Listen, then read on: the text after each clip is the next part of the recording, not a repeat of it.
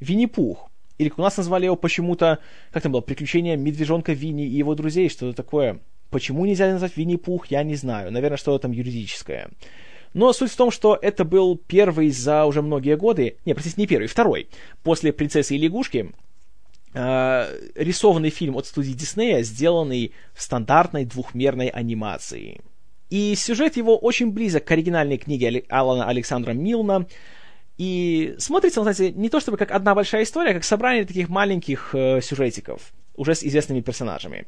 Э, сам стиль персонажей такой же, как был в анимационном сериале от студии Диснея. Не знаю, как вы, но в 90-х я им засматривался. Всегда его очень любил. И он мотокласс еще продублирован. Вот на РТР его еще показывали, когда еще был канал РТР. Чертовски хорошая была вещь. И смотря этот новый фильм, который, кстати, очень короткий, он всего час, но я такое получил от него удовольствие, что, знаете, давно я так не смотрел таки, такие приятные мультфильмы. Он, конечно же, детский, он рассчитан, прежде всего, для самых маленьких, и есть много, конечно, сцен, которые, ну, знаете, зрителям постарше будут не особенно интересны. Но при этом он очень остроумный. Анимация очень такая красивая, очень хорошо прорисованы все персонажи. Есть немножко, конечно, компьютерной графики, но она не бросается в глаза, и она так не выпячивается. Плюс есть много таких э, интересных шуток по поводу того, что сама история, это как бы сидит Джон Клиз из Монти Пайтон, и он читает книгу.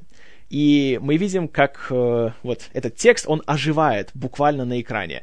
То мы видим самих героев, то мы буквально видим буквы и слова, и наши герои с ними взаимодействуют. И вот эти моменты сделаны очень изобретательно. В стиле того, как, не помню уже кто именно, но сидит, значит, на строчке текста, и та из-под него начинает убегать. И он говорит, «О нет, эта история движется слишком быстро!»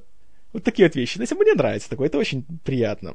А, кроме того, отлично работают э, актеры озвучки. Больше всего мне понравился в роли совы замечательный шотландский актер, комедиант и теперь телеведущий Крейг Фергюсон, ведущий моего любимого ток-шоу The Late Late Show with Craig Ferguson он просто, знаете, невообразим. Вот это главная причина, по которой нужно смотреть фильмы, особенно анимационные, в оригинале. Потому что такие голоса, такой вот именно артистизм, его передать просто невозможно. Отлично он поработал, просто вообще супер. Еще в фильме достаточно много песен, которые исполняет Зои де Шанель. А не скажу, что что-то такое особенное среди них есть, но тоже они очень так приятно вписываются в, в общую картину. И в целом просто красивый такой милый, ни к чему не обязывающий фильм. Не скажу, что я, знаете, там рекомендую всем и каждому, не совсем. Но, знаете, были бы у меня дети, я бы обязательно его показал им. Просто такое приятное, такое красивое, доброе кино. И уж точно гораздо полезнее посмотреть Винни-Пуха, какому-нибудь ребенку, не знаю, лет 8-9, чем какого-нибудь Шрека 29 с половиной.